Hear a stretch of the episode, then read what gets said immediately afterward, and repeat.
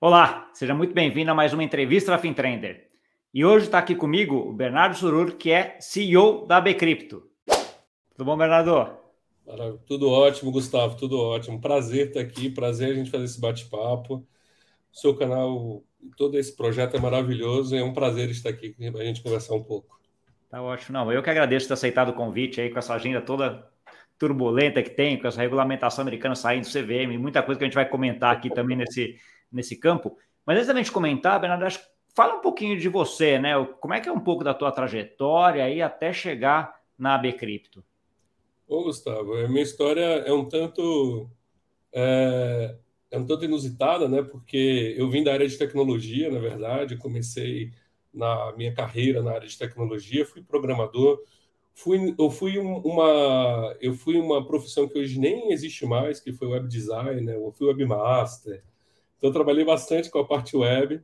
Em determinado momento da minha vida, eu decidi dar um pulo mais voltado ali para a parte de estratégia, negócios, né? E fui trabalhar ali na KPMG, que me abriu um mundo é, frente ao mercado financeiro, às atuações, a controles, a compliance. É, nesse momento, eu migro da parte mais tecnologia e mais de, de desenvolvimento, assim, vou para uma área mais de governança. E aí eu recebi um convite na época para trabalhar na CETIP. CETIP é uma empresa, era uma empresa de infraestrutura de mercado financeira, extremamente importante no Brasil, é, basicamente quase todas as operações de balcão, né, organizado, quase não todas as operações de balcão organizado passavam por elas. Uh, fui trabalhar na área de compliance, atendendo e, e, regulações, atendendo melhores práticas, tanto do Brasil quanto internacional. Afinal, a, a, como uma infraestrutura de mercado financeiro e uma das principais do Brasil, ela tinha, ela era regulada tanto pelo Banco Central quanto CVM, quanto também tinha que estar em conformidade ali com regras internacionais, como IUSCO, né, como Banco Banco, é, Banco Mundial, enfim, tinha uma, tinha uma estrutura muito robusta em termos regulatórios. Ali, mais ou menos em 2016, é, já é, como executivo, né, já fiz uma participei do projeto de fusão com a BVMF, né, criando essa mega infraestrutura do mercado financeiro hoje conhecida como B3. A B3 ela hoje une todos os papéis, tanto o mercado variável quanto o balcão, né, bolsa de valores, né, como é conhecido, quanto o mercado de balcão, e criando essa mega infraestrutura única no Brasil, né, por sinal, um oligopólio, é, é, voltado ali ao mercado financeiro, ao mercado geral, uma infraestrutura de mercado tanto financeiro quanto de capitais. É, em determinado momento, ali em 2018, eu decido fazer uma migração, né, recebo um convite é, é, de, um, de um do Gustavo Chamati, do Reinaldo, né, na época que estavam ali no mercado Bitcoin. E era um momento muito interessante de minha carreira, porque eu pretendia ir para fora, fazer um, um, um, aprofundamento nos meus estudos, muito mais voltado ali a uma pós-graduação. E aí eles fazem um convite para que eu fosse para o mercado Bitcoin começar a desenvolver as práticas de compliance de uma empresa cripto aqui no Brasil. Então, naquele momento, né, uma, uma, uma, uma paixão que eu acompanhava antes pelos fóruns, me arrependo até hoje de não ter comprado Bitcoin naquela época, é aquela, aquela sim, velha, sim, não, velha né? que todo mundo tem. É. então, eu acompanhando o mercado, inclusive, uma coisa interessante, fazendo um pause aqui, um dos, uma das pessoas que levou o tema cripto para a bolsa fui eu. Eu levei um, uma, um, em uma semana de evento que teve dentro da Bolsa, a Bolsa tinha uma regra muito rígida, ou imagino que ainda tenha, de que seus funcionários não podem investir né, em nada que passe pela Bolsa. Eu imagino que essa regra já tenha mudado, mas naquele momento a regra ainda era muito rígida. É, e aí eu pensei, poxa, como é que a gente vai falar sobre segurança, investimento, tudo isso, se os próprios funcionários não podem, podem testar, né? investir, né? né? Então, aí eu levei o tema cripto em 2016, né, do, ali no início de 2017, um pouquinho antes daquela alta, é, o tema cripto, né, com é, palestras e eventos falando sobre o futuro, é, da, até então, da, da criptomoeda, né, nem se falava em criptoeconomia, muito menos criptoativos, né. É, e aí eu decidi, ali pelo convite, voltando, eu decidi ali pelo convite topar esse desafio, entender, construir as práticas de compliance numa exchange, né, numa empresa, que é da qual eu já olhava que era o futuro, né? É, muito do mercado, desde que eu acompanhava lá de trás, desde 2013, 2014 mais ou menos, pelos fóruns, pelo que vinha se, se desenvolvendo, eu sempre olhei é, é, a capacidade da tecnologia e com, a, e com a paixão que eu tenho pela economia, eu sempre olhei esse essa infraestrutura e falei, olha, isso é capaz de mudar o jogo. Né? Não tem nada igual que não, que não seja capaz de mudar como isso muda. Isso muda completamente. Se aplicado da forma correta, correta a criptomoeda, que é era chamada, né? A criptomoeda ela tem uma função que de fato ela pode mudar completamente o sistema financeiro, monetário de capitais como temos hoje. E aquilo então, quando foi feito aquele convite, eu fiquei muito feliz. E aí eu falei, olha, eu, eu topo, né? Mas não tinha abandonado até então a ideia de ir fazer uma pós-graduação no exterior, né?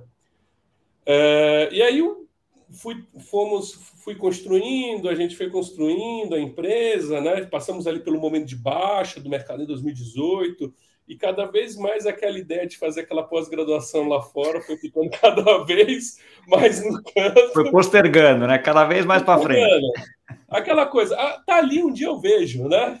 ali foi ficando, foi ficando, até que chegou no momento realmente muito feliz da, da minha vida, que a gente começou de fato a desenvolver é, é, é, o mercado Bitcoin naquela época, a criar outras empresas, a desenvolver e fazer um dos maiores deals é, que se tem em cripto, o maior deal, inclusive, da América Latina, alcançando evaluation, se não me falha a memória, de 2,7 bi. Então, para mim, foi um momento muito gratificante essa entrada no mercado. Mas em 2018, é, o mercado tinha. Eu acho que aqui começa a minha história com a Bcrypto. O mercado tinha uma, um, uma um problema muito grande em termos de imagem. Eles estavam sendo constantemente atacados por todos os lados. Né? Primeiro começa, segundo, olhando justamente as práticas da qual é, eu liderava dentro de uma dentro dentro de uma exchange, né, aquelas práticas de compliance e práticas de governança. Então, ela era atacada frontalmente nisso.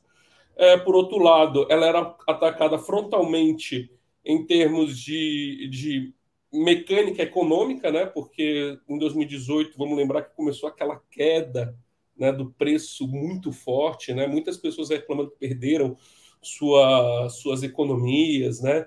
Que fizeram operações erradas, enfim, o mercado realmente estava de forma muito borbulhante nesse sentido. Bom, em 2018 a gente se junta com outros executivos também, né? Junto com naquela época também com a Foxbit com representantes da Foxbit é, e na época Brasiliex, que hoje não existe mais, né? É, com o Ricardo da Brasiliex. E aí a gente fala assim, olha, da forma como tarda a gente fazer essa construção, é, não adianta a gente construir o, o, setor sozinho, assim, cada um com uma bandeira, cada um com uma atitude. A gente precisa, nós, nós precisamos nos unir e trabalhar de forma colaborativa para aquilo que faça sentido, né? E o que é fazer sentido? É, de fato, trazer a segurança que o mercado precisa, trazer as práticas que o mercado precisa, trazer é, o apoio que os legisladores, que os órgãos reguladores precisam para enxergar o mercado e seu potencial da forma correta. Então, naquele momento, né, a gente é, nos juntamos, né, decidimos é, é, criar a Bcrypto, né, até então, era naquele momento, era uma associação basicamente exchange, porque era o que existia no Brasil. Né? No Brasil, naquela, em 2018, e falando isso, parece que foi tão pouco tempo atrás, mas já se passaram cinco anos. É, eu acho que uma, um ponto né, que a gente estava falando, quando a gente faz algo de forma feliz, a gente não vê nenhum tempo passar, né? A gente faz com muito. Com muito Passa rápido, né? Passa é. rápido, né?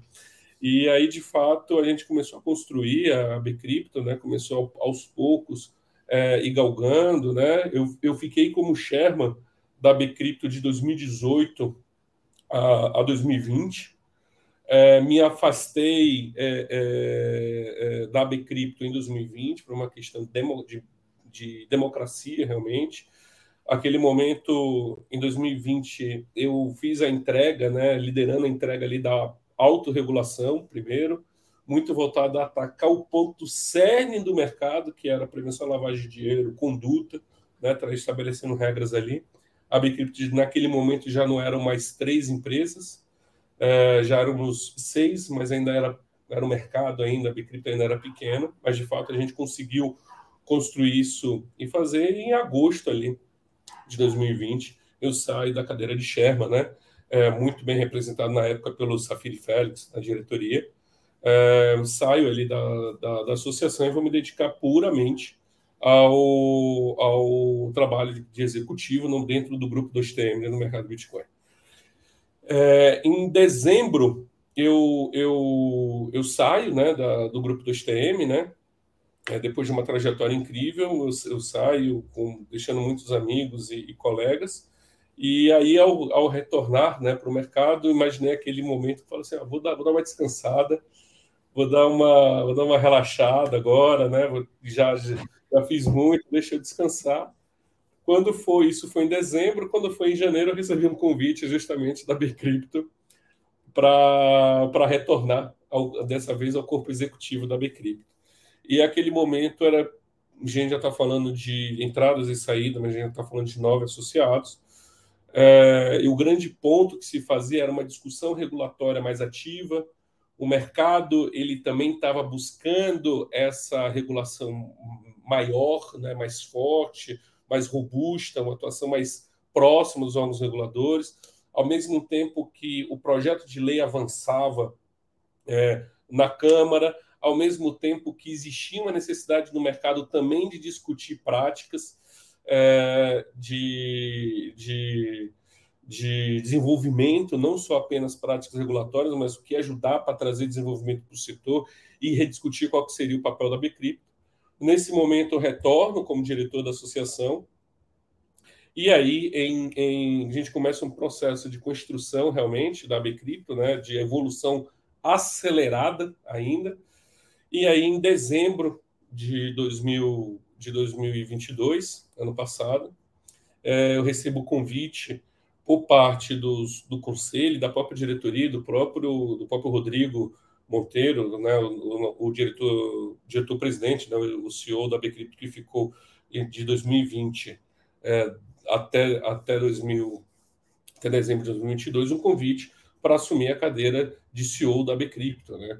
E aí naquele momento a Bcrypto já estava em um, em um, em um processo completamente diferente, já a gente não estava mais falando de nove, nove associados, a gente estava falando do dobro de associados, 18 a gente não estava mais falando de empresas exchanges, a gente estava falando de uma associação que já era plural, né? A gente já enfrentava questões positivas, como exposição de mídia, né? Já se posicionava em mídia, já fazia uma excelente interlocução com os poderes, eh, todos eles, né? E com o mercado, de fato, atender identificar quais os problemas e ajudar os nossos associados a traçar o caminho. E aí, em, em, em, em janeiro de 2020, em dezembro mesmo, desculpa, de 2022, a gente apresenta uma proposta para os associados de reorganização da governança a fim de atender essa necessidade. E hoje, em janeiro, e isso é aprovado, e em janeiro a gente começa esse novo plano de estruturação e de expansão da Bcrypto, né?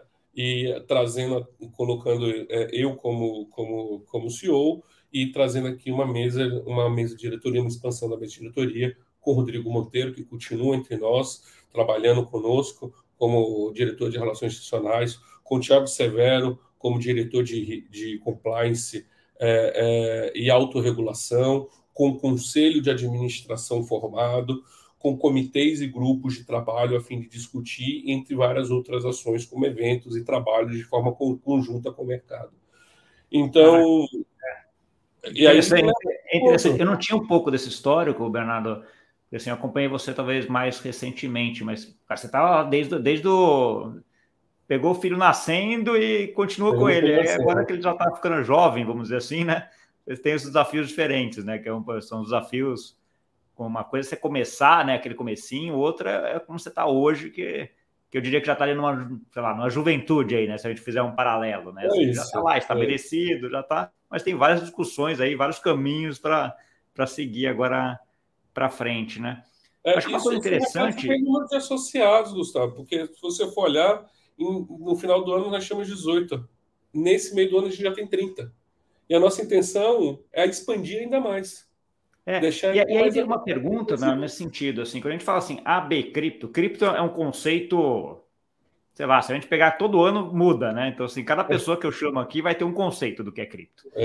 Então, assim, quando você fica a Associação Brasileira de Cripto, que, que business se enquadram ali? Quando se fala essa diversidade, por exemplo, as, as exchanges de cripto, está claro, já estava lá que você comentou, desde o uh, do começo já estava lá, começou com elas, etc. Tal. Então, esse grupo é um grupo que está claro ali, que é um grupo foco de vocês para B cripto. Que outros grupos dentro de cripto, vamos dizer assim, é foco? Essa discussão nós tivemos, inclusive, em, em ano passado, porque quando nós é, é, tivemos esse, essa grande discussão, qual que seria a nossa representatividade, né? como é que nós trabalharíamos, com que grupo trabalharíamos, chegamos à seguinte conclusão. A criptoeconomia, que é o que ela que é o, o, o que a associação representa, na Associação Brasileira de Criptoeconomia, ela não é nichada. Ela não existe no só num só grupo de empresas ou num só grupo de pessoas. Na verdade, ela vai permear cada vez mais todos os setores da sociedade. Né? Então, não só o setor financeiro, não só o setor, não só o setor de capitais, vamos colocar assim, mas vários setores, prestação de serviço, é, é, saúde. Cada vez mais a criptoeconomia ela vai estar ramificada na sociedade de forma geral. E nem nessa discussão o que a gente entendeu é que assim não faz sentido a gente fechar a discussão em um grupo específico, mas sim aglutinar todos aqueles que querem discutir a criptoeconomia e fazer parte. Ou seja, é uma associação onde nós somos bem abertos e bem receptivos, porque existe aqui um interesse convergente. Indiferente do qual é o grupo que você faz parte, o interesse convergente é a criptoeconomia. É participar da criptoeconomia. É construir a criptoeconomia. É fomentar a criptoeconomia. Seja uma Big Four, como é o caso da Deloitte KPMG, por exemplo, que são nossos associados, seja o caso de uma exchange, que já é um papel, vamos dizer assim, mais antigo eu acho que do setor de criptoeconômico, seja uma tokenizadora, né, que a gente está falando aqui, é, como por exemplo ali, que também é nosso associado, seja um banco, uma instituição financeira, como é o caso, por exemplo, da Travelex, é nosso associado, né, ou seja, de escritórios de advocacia que estão olhando para a prestação de serviço, no caso aqui VBSO e VDV, por exemplo, que são nossos associados, seja no caso de empresas que estão participando aqui é, da construção é, de softwares e de, e de prestação de serviço, como no caso da Tianales, Tecnei e assim por diante, assim como também fundos de investimento, tanto em empresas quanto em cripto, que estão olhando o mercado, que estão olhando, buscando construir também e investir também na criptoeconomia. Então, no final do dia, nós aglutinamos todos esses grupos internamente para que a gente pudesse ter um direcionamento bem feito, né? um direcionamento onde nós não excluíssemos ninguém nessa discussão, conseguimos incluir, nós categorizamos é, cada um dos nossos associados em alguns grupos. Né? Então, nós temos os grupos de infraestrutura criptoeconômica, nós temos os grupos de prestadores de serviço, temos os, os, os grupos de fundos e administradores de investimento, enfim, nós fechamos em vários grupos a fim de prover essa entrada e essa pluralidade. É, isso fez com que a gente revesse ano passado o nosso estatuto e mudasse o nosso estatuto, porque ele travava, o estatuto de uma certa forma ele travava, como eu conversei lá no início, né, é, lá no início, lá em, em 2018, o único papel que existia era o papel da exchange, né? Então, no, por, por, pelo vício criado, pelo, pelo único próprio papel que existia, nós tivemos que revisitar e mudar isso. Então, nosso nosso estatuto hoje ele é um estatuto bem aberto mesmo, aonde estabelece a regra que a única regra que você observa que te dá a intenção de querer entrar na associação tem que ser um interesse na criptoeconomia, em construir e organizar a criptoeconomia no país. Esse é o nosso grande foco. É unir Entendi. todos para o mesmo objetivo. Entendi. E como a gente está, aquela história, como a gente está bem no começo ainda, enquadra, o, o, vou dizer assim, não é nem que enquadra, eu acho que os objetivos de todo mundo que tem isso acabam sendo muito parecidos, né? Porque mais, mais para frente, depois que eu tiver mais, daí você vai ter objetivos lá de uma SEX, que é uma exchange, vai ser diferente de uma tokenizadora. Cara, mas hoje tem tanta coisa ainda para chegar lá que, que faz sentido estar tá todo mundo junto, né? É, e nós estamos, vai lembrar o seguinte, nós estamos nos três primeiros minutos do primeiro tempo desse jogo que tem 90 minutos, mais prorrogação, mais. É, então, então é muito cedo coisa para alinhar antes ainda, né? Então, assim, aí faz é. sentido juntar todo mundo e, e, e ver isso, até para juntar, que eu vejo muito. O papel da associação para mim, Bernardo, aí você me corrija se estiver errado, a minha visão é que, assim, é um polo muito importante de centralização das discussões. É então, assim, se o, o, regulador quer falar, em vez dele falar lá com 50 caras, ou lá com 30, vai que nem é o caso que você estava comentando, não, cara, ó, vocês organizam esses 30, me dão aqui mais ou menos o, o guideline e você representa aqueles 30 e vai lá e fala com ele. Então, assim, para o regulador é muito mais fácil ter esse ponto uh, ali de comunicação e, e você traz também um pouco dessas discussões de todo mundo aqui para enquadrar. Então, assim, à medida que você tem cada vez mais representatividade, melhor, que é um pouco do que você Perfeito. falou, né? Então, assim, se eu tenho só cinco aqui é uma coisa, se eu tenho 30, já começa a ter uma representatividade menor, melhor e acaba fazendo com que você tenha também uma estrutura maior em termos de, de governança. Eu, eu queria pegar um outro ponto, Bernardo, que é um ponto entre essa discussão entre regulação e autorregulação. Né? Então, assim, a, a gente tem, pegando paralelo com o mercado financeiro aí, você tem Banco Central, que é o grande regulador do mercado financeiro, e tem a Ambima, que é a grande aí de autorregulamentação, principalmente na indústria de fundos, vai, ah, mas não só, no mercado de capitais também, CVM, né? Então, assim, CVM, Banco Central, os grandes reguladores, e a Ambima cobrindo aí a parte de autorregulação.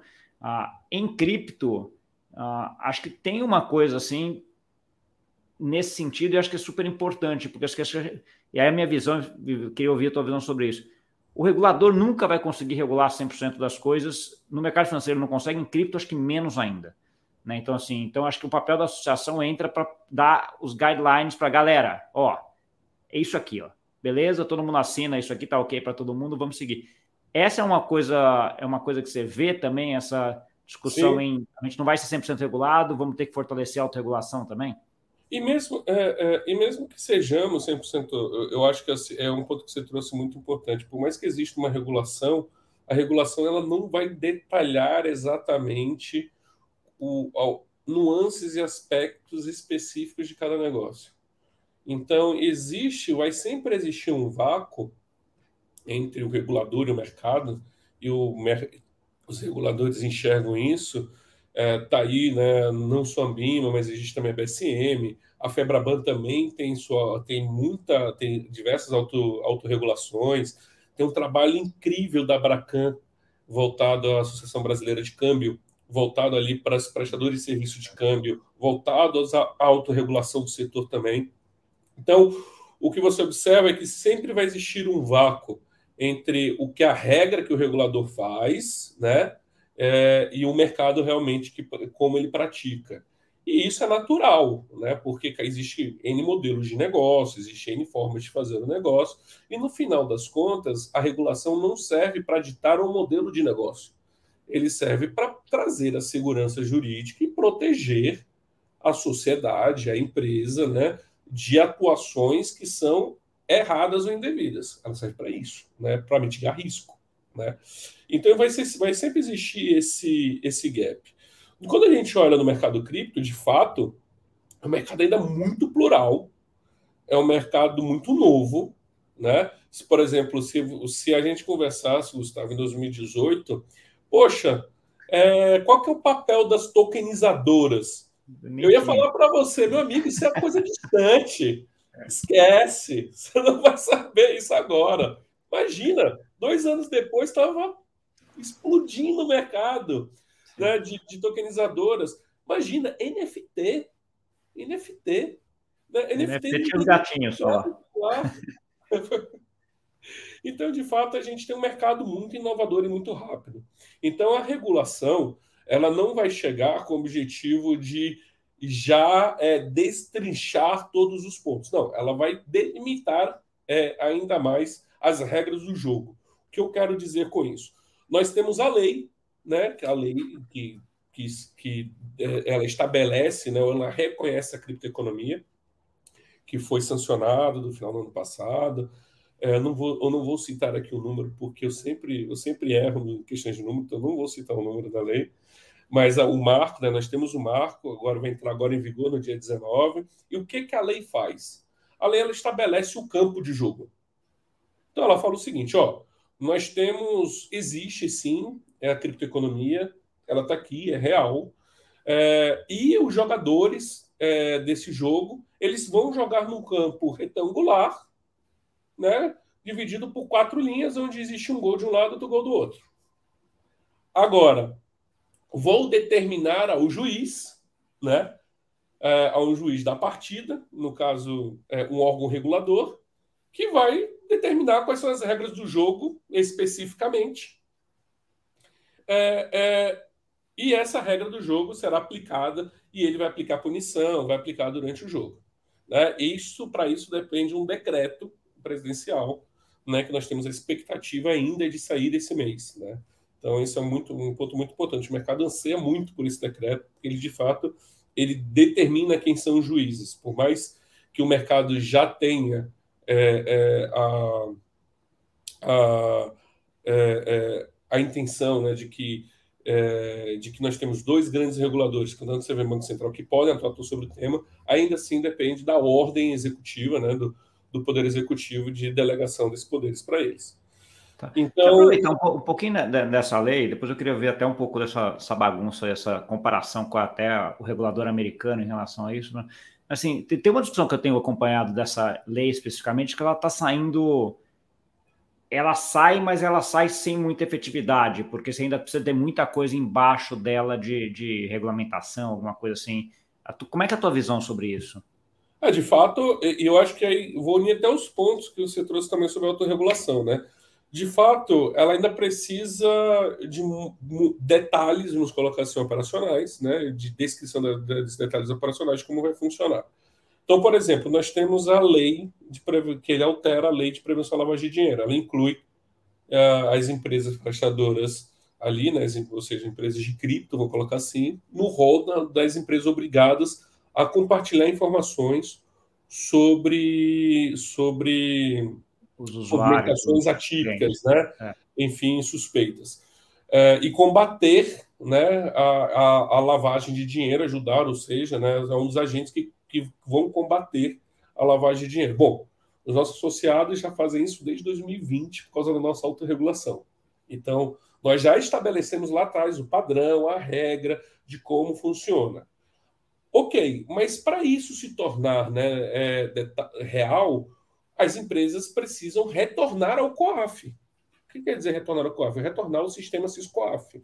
Atualmente, as empresas comunicam o COAF, mas não pelo SISCOAF ela comunica pelo GovBR, que foi o próprio canal indicado na época pelo COAF para poder fazer. Então, quando a gente vê a aplicabilidade da lei, por mais que a gente já faça, já pratique, já coloque, você ainda não tem os meios para fazer como todos fazem. E isso vai depender dos órgãos reguladores. Né? Então, retornar ao Ciscoaf, fazer as comunicações novamente pelo Ciscoaf, é, é, ter o processo de autorização, como está descrito na lei depende de um, de um, de um, de um órgão regulador, né? estabelecer como vai funcionar esse processo de autorização. Então, de fato, o que a regra faz, ela estabelece o campo de jogo, mas ainda não tem um juiz. Tem jogadores, mas ainda não tem um juiz Entendi. que está aplicando ali o jogo. E por mais que você gere, é, que você tenha regra aí específica, o juiz fale, ó, se entrar em carrinho é falta, né? E assim você está fora do jogo, enfim sempre vai existir um espaço de boas práticas que ela precisa ser preenchido. No caso aqui, ela vai ser preenchida pela autorregulação. Então, a autorregulação, trazendo o exemplo aqui do campo de jogo, qual é a regra que explica que se um jogador se acidentar no campo, um outro jogador do time já chuta a bola para fora para ele poder ser atendido? Nenhuma regra estabelece isso. Quem estabelece isso são as boas práticas, ou seja, é a autorregulação, vamos colocar assim, das pessoas que estão em campo. Então, né? Quando a gente enxerga esse cenário, a gente tem um, tem uma, tem um cenário que a autorregulação ela vai se adaptando ao decorrer do caminho e vai ajudando nessa construção. Muito da lei que se tem é reflexo da autorregulação, uma delas, por exemplo, as práticas de prevenção à lavagem de dinheiro. É, é, Muitos dos nossos debates, a gente entende que a autorregulação pode entrar e ajudar, e sempre que vir a regulação, a autorregulação ela vai se adaptando, a se adaptar a essa nova regulação a poder estabelecer. Então, Gustavo, acho que trazendo aqui a pergunta, né? Sim, a lei por si só é um belo de um passo, mas não é completo. A gente precisa do juiz. É, para indicar o juiz, a gente precisa do decreto, e aí o juiz, junto com o seu corpo, vai construir as regras do jogo específico e enquanto isso não existir, a gente vai completar com o espaço de autorregulação aqui dos associados. Tá bom. É uma institucionalização da nossa visão. Claríssimo, adorei, adorei esse, esse paralelo, essa imagem figurativa do, da regra do juiz e do jogador jogar bola para fora, fica super claro. Muito bom.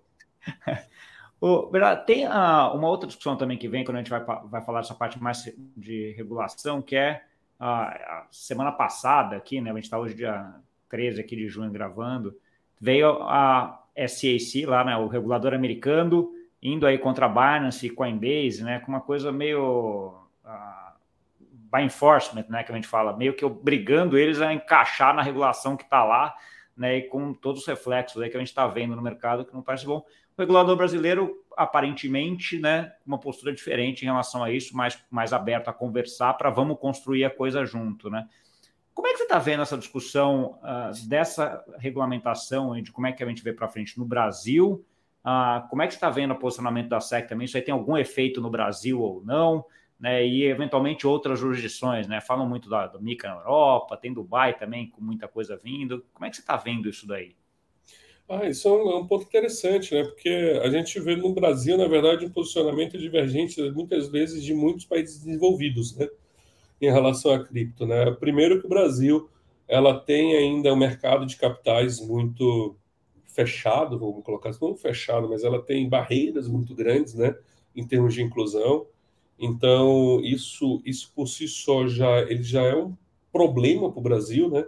é, é, onde cripto pode ajudar a, a trazer mais é, inclusão, né? trazer mais população. Ou seja, assim como o Pix fez, né, grande parte da população foi incluída no sistema financeiro nacional graças ao Pix, uma solução tecnológica.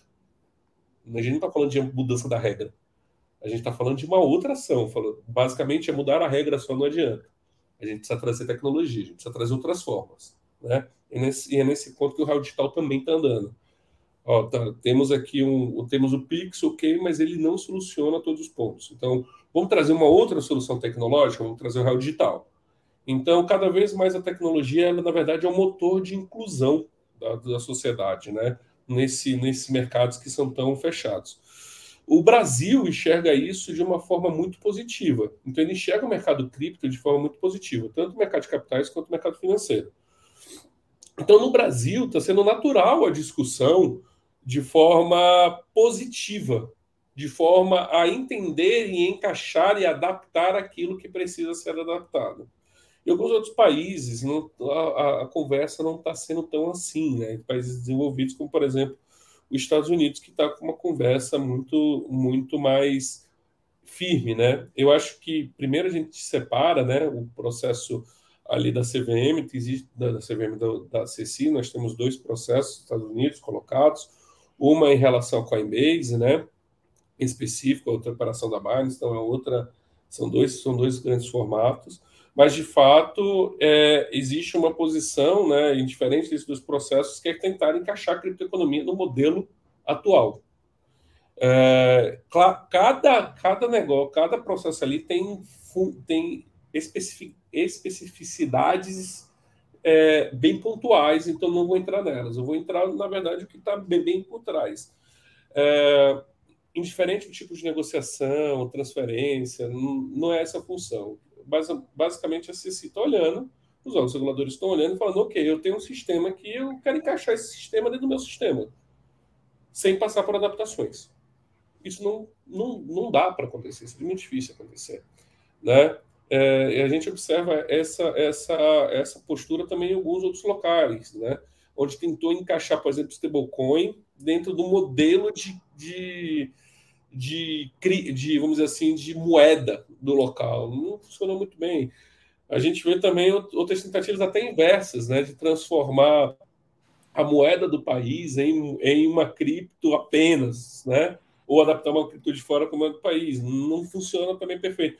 Então, acredito que cada característica passa pela sua cultura e seu objetivo. O fato é que a mudança que a cripto traz para a sociedade, né, a forma dinâmica, a, o, o, formato, ela justamente atende e ela traz uma inovação muito grande para esse sistema. Então, encaixar por encaixar, ele não funciona. Ele tem que passar por uma adaptação. Ele tem que passar pelo processo onde mudam os modelos para poder encaixar ela. Né? Então, encaixar por encaixar não funciona nesse sentido. Por exemplo, Dubai fez uma lei incrível, né? Tá uma, uma lei super bem estabelecida, uma regulação extremamente estabelecida, específicas para cripto. Né? Eles têm um mercado específico para cripto. Suíça, mercado foi incluído, é. mas dentro de uma especificidade ali de cripto. Né?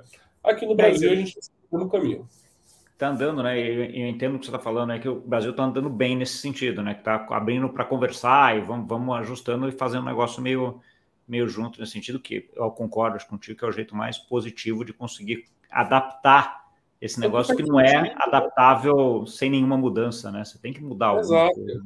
E a gente, a gente precisa parar para pensar o seguinte, né? É, é, o Brasil ele tem um, um dos mercados financeiros mais tecnológicos do mundo. Ele tem um mercado de capitais mais tecnológicos do mundo também. Mas, por outro lado, nós temos é, regras que são criadas e, e, e desenhadas para especificidades desse mercado que operam naquele formato. Se você muda o formato, você precisa mudar a regra. Então, tudo isso tem os reguladores estão muito preocupados, na verdade, em olhar cripto aqui no Brasil, e isso é muito positivo. Isso a gente, raríssimas vezes a gente está vendo isso pelo mundo de olhar cripto como um grande motor de inclusão e democratização. Falou, cara, isso pode me ajudar. Então, como é que eu trago isso sem, é, sem interferir no seu funcionamento, é, sem restringir o seu funcionamento? Ou seja, eu agrego, mas não, mas não, mas não, não restringo ele. Como é que vou incluindo isso? É por isso que essas agendas são tão longas com os órgãos reguladores. Os órgãos reguladores vêm estudando tanto sobre o tema, vêm fazendo é, ações em relação ao tema, justamente para ir entendendo e aí cada vez mais aproximando. E com tá isso aqui eu tenho que destacar dois pontos incríveis, né? Estamos falando aqui do Real Digital, uma iniciativa incrível, né? Sem igual no mundo. O Brasil é pioneiro em, muita coi em muitas coisas, e aqui está mais uma né, da forma como está sendo construído, o jeito que está sendo construído, a interação com o mercado e os próprios debates da CVM, por meio, por exemplo, do Lab CVM, que, por sinal, ganhou novamente como um dos melhores laboratórios é, de inovações do mundo, né? que também está estudando o tema, trazendo, criando essa interseção. Então, é, deixa eu pegar até esse gancho que você comentou da, da, da, CVM, Bernardo. Eu vi que recentemente vocês fizeram um acordo de cooperação educacional, né, alguma coisa assim com a, com a CVM. Comenta um pouco sobre isso. Gustavo, eu, tô, eu posso falar que eu estou muito feliz com esse acordo, eu acho que aqui a gente demonstra mais um, um passo, uma visão em relação dos órgãos reguladores sobre como cripto é importante, né? E sobre como é que cripto pode ajudar. É, nós discutimos muito isso com, com, com a CVM e ficamos muito felizes quando nós construímos esse acordo. Esse acordo ele passa por, por algumas superintendências da CVM, tá? que vão trabalhar diretamente no acordo, é, entre elas aqui a Superintendência de Supervisão, é, Desenvolvimento de Mercado é, é, e a própria de, de Orientação a Investidores, né? Então, todas elas participam deste acordo, participam do trabalho, e ela pega alguns pontos muito, muito importantes para a criptoeconomia. Primeiro ponto muito importante: educação. Então, basicamente, esse acordo estabelece um processo, né, um meio, um canal onde a CVM pode contribuir com o mercado e a Bcrypto pode contribuir com a CVM em relação à criação de, de ações educacionais, né? que incluam, inclusive, é, é, é, a criptoeconomia dentro da grade curricular de professores, da, da professores de, da, do ensino, ensino público. Do ensino público. Então, isso a gente está levando, na verdade, dentro da pauta de educação financeira, a gente inclui aqui cripto, né? E a gente pode trazer essa ajuda. Esse é um convênio e uma ação que a CVM tem em conjunto com o Ministério da, da Educação, extremamente importante. E a gente, esse convênio permite que a gente contribua nessa ação em conjunto com a CVM. É, então, é uma abertura das, da, da, da, sociedade incrível para poder fazer isso. Né? Entre outras ações né, educacionais que a gente está falando, é, cursos, trabalhos, né, cursos para órgãos reguladores e assim por diante. Então, a gente tem, tem um leque aqui, tem um primeiro pilar de educação. Um segundo pilar que nós temos aqui estabelecidos é o pilar inovação. O que esse pilar inovação traz? Traz basicamente, desde a Bcrypto poder contribuir para o programa Sandbox, para o programa é, é, para o Lab, para qualquer outra ação que venha a CVM a desenvolver ações em relações ao tema, ou seja, qualquer tema de inovação em cripto que tange a Bcrypto pode contribuir, né, para essa para esse para esse tema, assim como ações da Bcrypto e ações do mercado, a CVM pode contribuir para essas ações. Ou seja, um acordo, é sempre um acordo bilateral onde é o fluxo vai para os dois lados. Isso é muito importante, porque isso dá a possibilidade, inclusive, é, da CVM participar de programas de inovação aqui do mercado, é, do mercado, vamos dizer assim, privado. De ela estar mais próxima, dela ver, dela enxergar e, de ela, e dela participar. Tá? Sim, então... que tem aprendizado, é, voto, essa interação é aprendizado para os dois lados e favorece uhum. sempre os dois, né? Porque assim, ele entende mais o que você quer e você entende mais as preocupações que ele tem, né? E aí ajusta isso para construir um negócio bom para frente. Fato, muito legal isso aí. Um dos grandes pontos, até trazendo aqui do Sandbox, né, que a, que a CVM se deparou, né, é, é o, o, a CVM ela, ela, observou que muitos pedidos realizados ali pelo Sandbox é, não chegavam no modelo que deveria chegar por, pelo desconhecimento do mercado e pelo desconhecimento da própria CVM em relação ao mercado. Então existia um, um, uma coisa desconectada uma da outra e muitos projetos muitos bons, eu vi, eu vi isso de interlocutores da CVM. Olha, o projeto era muito bom, mas não tinha estrutura. Não tinha como a gente conversar sobre o projeto, porque não tinha. Né? Quando chegou a ter projetos que o pessoal pediu assim: CVM, minha ideia é essa, por favor, me dê as dispensas para eu fazer isso. Ele falou, mas é você que tem que pedir dispensa, não sou eu que tenho que te indicar. Então, existe, é, e existe um trabalho aqui de aproximação, de consultoria, de aprendizado, que aqui a Bcrypto também vai poder ajudar nesse trabalho também.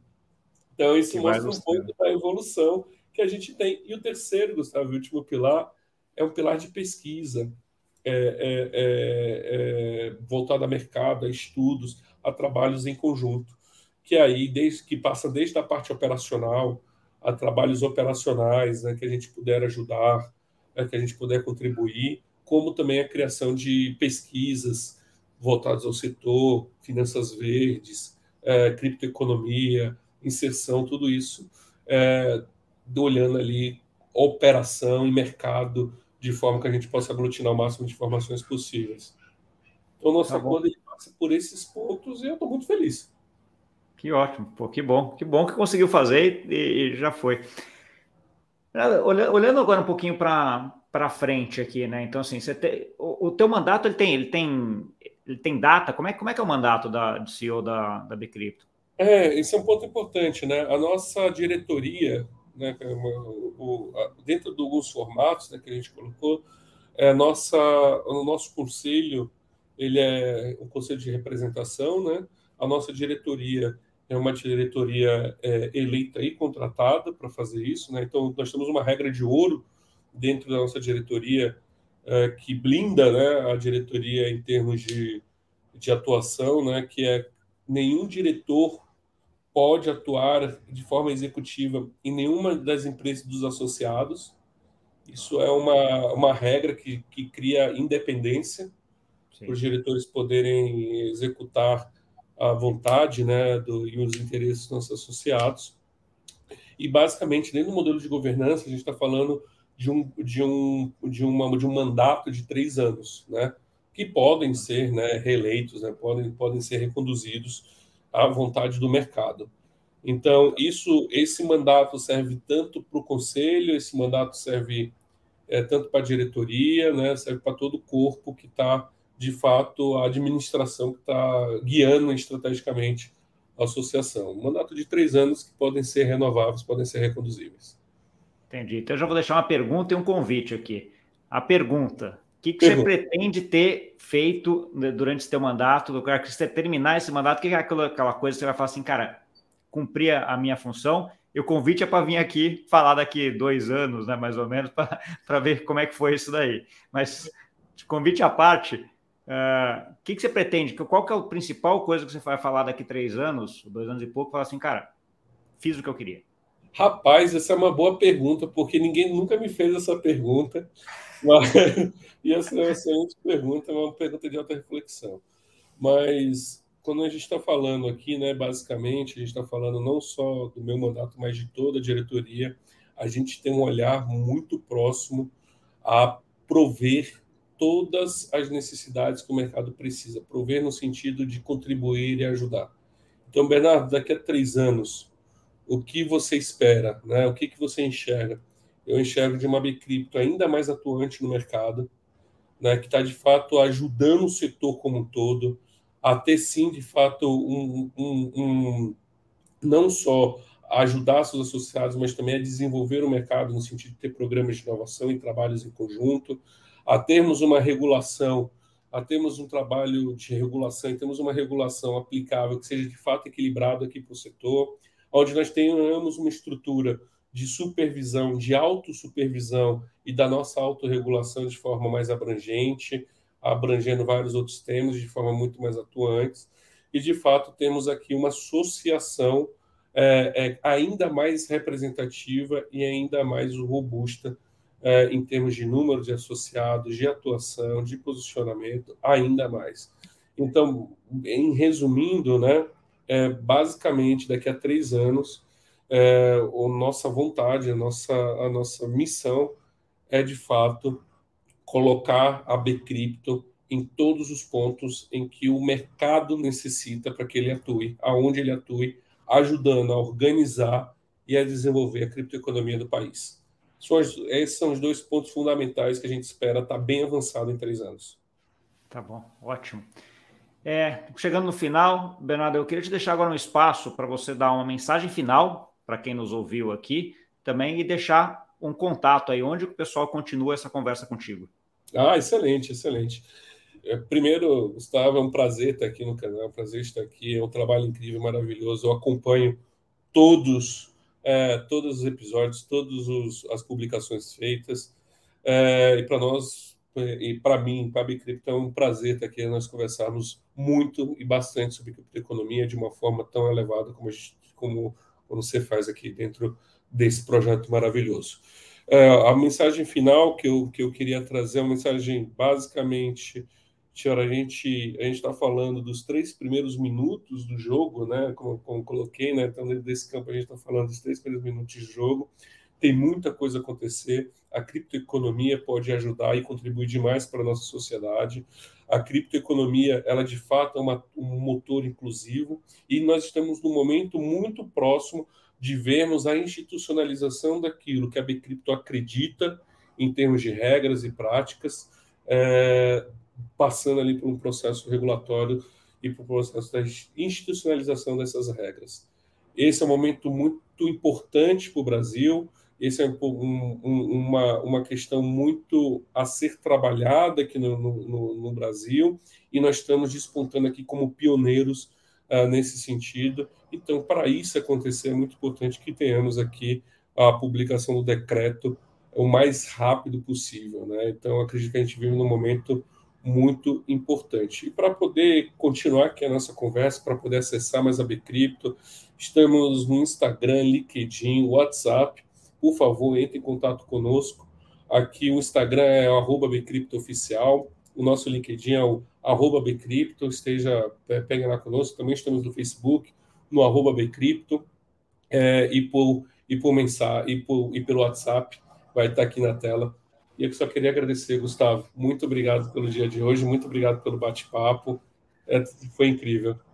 Que é isso, obrigado, obrigado. Depois você me passa todos esses links que eu vou deixar aqui na descrição também para o pessoal já clicar e ir direto e continuar aí essa, essa conversa contigo aí e te ajudar nesse trabalho que você está fazendo, que é muito, muito bom, importante para o setor de cripto, que é organizar toda essa conversa, né, para que a gente tenha aí o regulador que já tem essa proatividade, facilitar isso daí para a gente ter aí uma regulamentação que seja bom para todo mundo, né? Então, para esse novo é. mercado aí que tem ainda não sei quantos minutos desse tempo, primeiro tempo, mas o segundo tempo, vai prorrogar, você tem muito tempo ainda para correr, né? Então, assim. Muito tempo. Eu, eu brinco, né, Gustavo? Eu falo assim, a gente tem uma, uma, uma das grandes oportunidades né, que nós temos é, em termos de tempo, de time, né, nós estamos segurando no time exato. A gente não pode perder esse time, que é o time de desenvolvimento. A gente tem que entrar agora. Né? A gente não pode perder essa janela. Se a gente perder essa janela, alguém passa na frente. E o Brasil, que tem o, o potencial de disputar entre o top 5 do mundo, estamos em top 9, segundo a estatística da, da T-Analysis.